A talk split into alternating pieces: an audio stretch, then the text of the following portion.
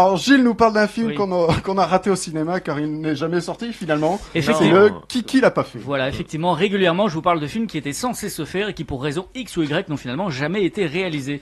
Et aujourd'hui, le qui l'a pas fait va s'intéresser au mystère de Paris. Alors, au début des années 2000, Christian Fechner, producteur de Renault, à qui l'on doit L'aile ou la cuisse, Papy fait de la résistance, les spécialistes Camille Claudel ou encore Elisa, projette d'adapter un célèbre roman d'Eugène Sue, Les mystères de Paris, et propose à un certain Vincent de Bruce d'en saisir les rênes. Ce dernier s'est déjà fait remarquer avec un premier court-métrage, La nuit de Santa Claus en 95, puis plus modestement en 98, avec un premier long complètement délirant mais qui connaîtra hélas un échec en salle, La balade de Titus, construit autour de la personnalité de Courtemanche.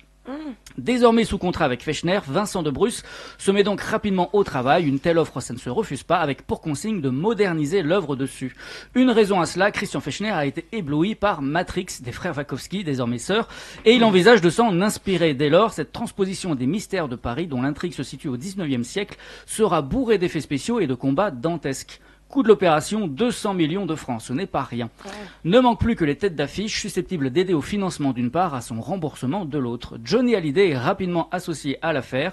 Fechner le connaît bien pour avoir travaillé avec lui dans la- sur la série David Lansky, diffusée sur Antenne 2 à l'é- à l'époque en 89, puis sur un film dirigé par Hervé Palude, La gamine en 92, dans lequel il donnait la réplique à la jeune Mai Wen. Emballé par cette ambitieuse ressucée, la rockstar ne, tarde pas à donner son accord avant d'en faire part à la presse. D'ailleurs, dès le 18 janvier 2002, le journal Le Parisien relaie l'information avec quelques précisions supplémentaires. On y apprend en effet que Jamel Debbouze, Samina Seri et Renault seraient aussi de l'aventure. Mieux encore, il se murmure en plus que John Malkovich pourrait les rejoindre. Alors, casting prestigieux ou totalement improbable, les avis divergent. Au-delà, on craint un fiasco façon Vidoc. Le film de Pitov, sorti un an auparavant, fut une énorme déception au box-office hexagonal en dépit de son générique. Gérard Depardieu, Guillaume Canet, André Dussolier et de ses effets visuels à la pointe de la technologie, entre guillemets, le tout mêlé au Paris de 1830. Bref, Christian Fechner, ne souhaitant pas commettre les mêmes erreurs, se tâte et faute de pouvoir boucler le budget tel qu'il avait été initial- initialement pensé, le tournage est maintes fois repoussé jusqu'à son annulation définitive.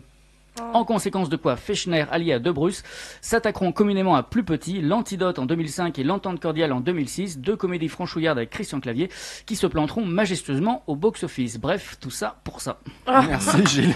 Bravo.